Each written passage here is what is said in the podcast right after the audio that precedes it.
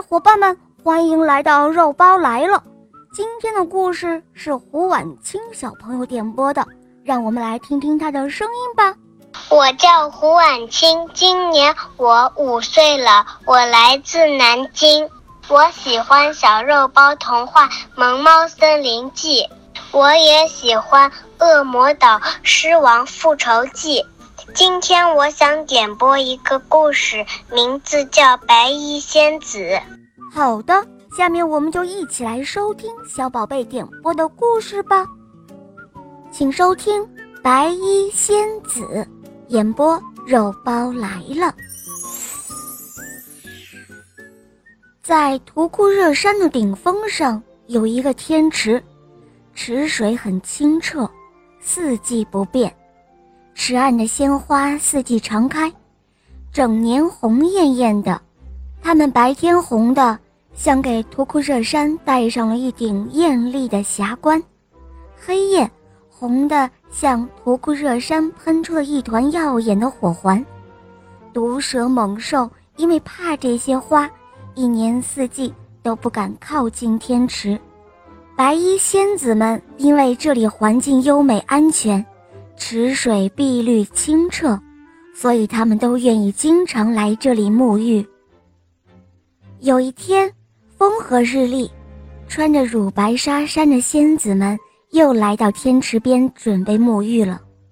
忽然，他们听到山坡下传来一阵阵悲哀的哭声。白衣仙子一向心地善良，那可怜的哭声使他们心神不安。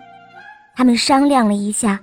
决定变成一群小白雀，飞到山下去看个究竟。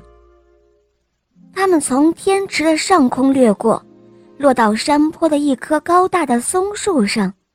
他们看到哀哭的不是别人，正是仙母常提到的勤劳勇敢、忠厚正直的青年猎手姬才奇。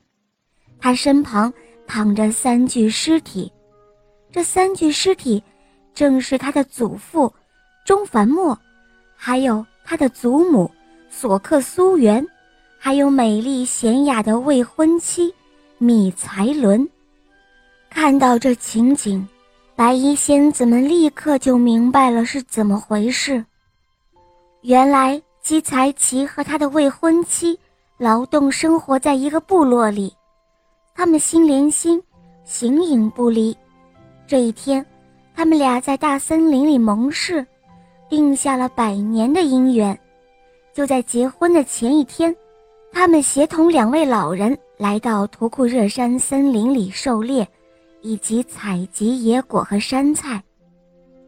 正在他们翻过十二道小山梁，冲破一千道林层，找到了兽群，以及菜后果密之处，唱着山歌。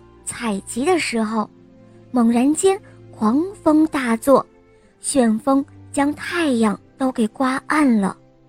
原来是很久就想霸占美女米才伦的山中恶魔，因为妒恨他们的喜日来临，所以赶来兴风作怪。这是一条三头山蛇，它赶散了兽群，喷射出毒汁，害死了老人和姑娘。只是因为姬才奇的弓箭厉害，他才没敢轻易的碰他。夕阳西下，百鸟归林，可怜的猎人泣不成声，渐渐的昏睡入梦。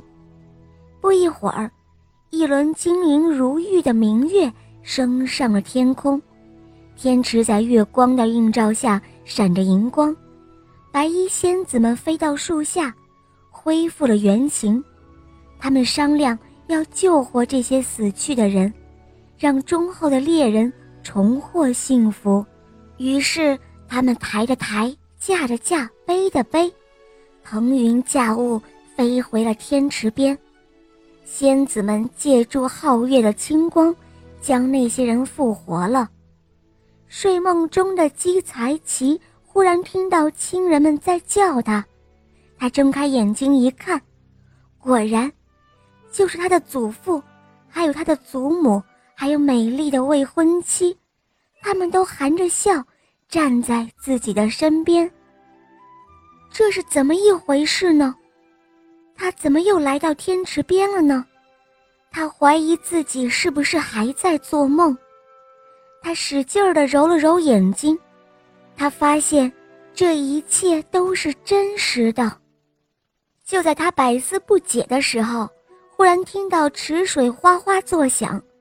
他们回头看，只见天池中有几朵白云袅袅上升，白云上隐约可见几个披着彩霞的仙子，仿佛展翅比翼一般。仙子们飞向遥远的天边，一会儿就不见了。这时候的姬才奇才恍然大悟，原来是心地善良的白衣仙子们救了他的亲人。他们急忙跪了下来，向彩云飘去的方向，连磕了十几个响头。后来，姬才奇和米才伦过上了美满幸福的生活。总是忘不了这一段奇遇，他们一代代传颂着白衣仙子的故事。所以，凡是到图库热山打猎的猎人们，总会到天池去洗个澡，这样他们才会觉得舒服爽快。好了，宝贝们，今天的故事肉包就讲到这儿了。焕清小朋友点播的故事好听吗？嗯。你也可以找肉包来点播故事哦，打开公众号搜索“肉包来了”，在那儿可以给我留言，也可以在喜马拉雅搜索“小肉包童话萌猫森林记”，有三十五集，非常好听哦，小伙伴们赶快搜索收听吧。好啦，万青小朋友，我们一起跟小伙伴们说再见吧，好吗？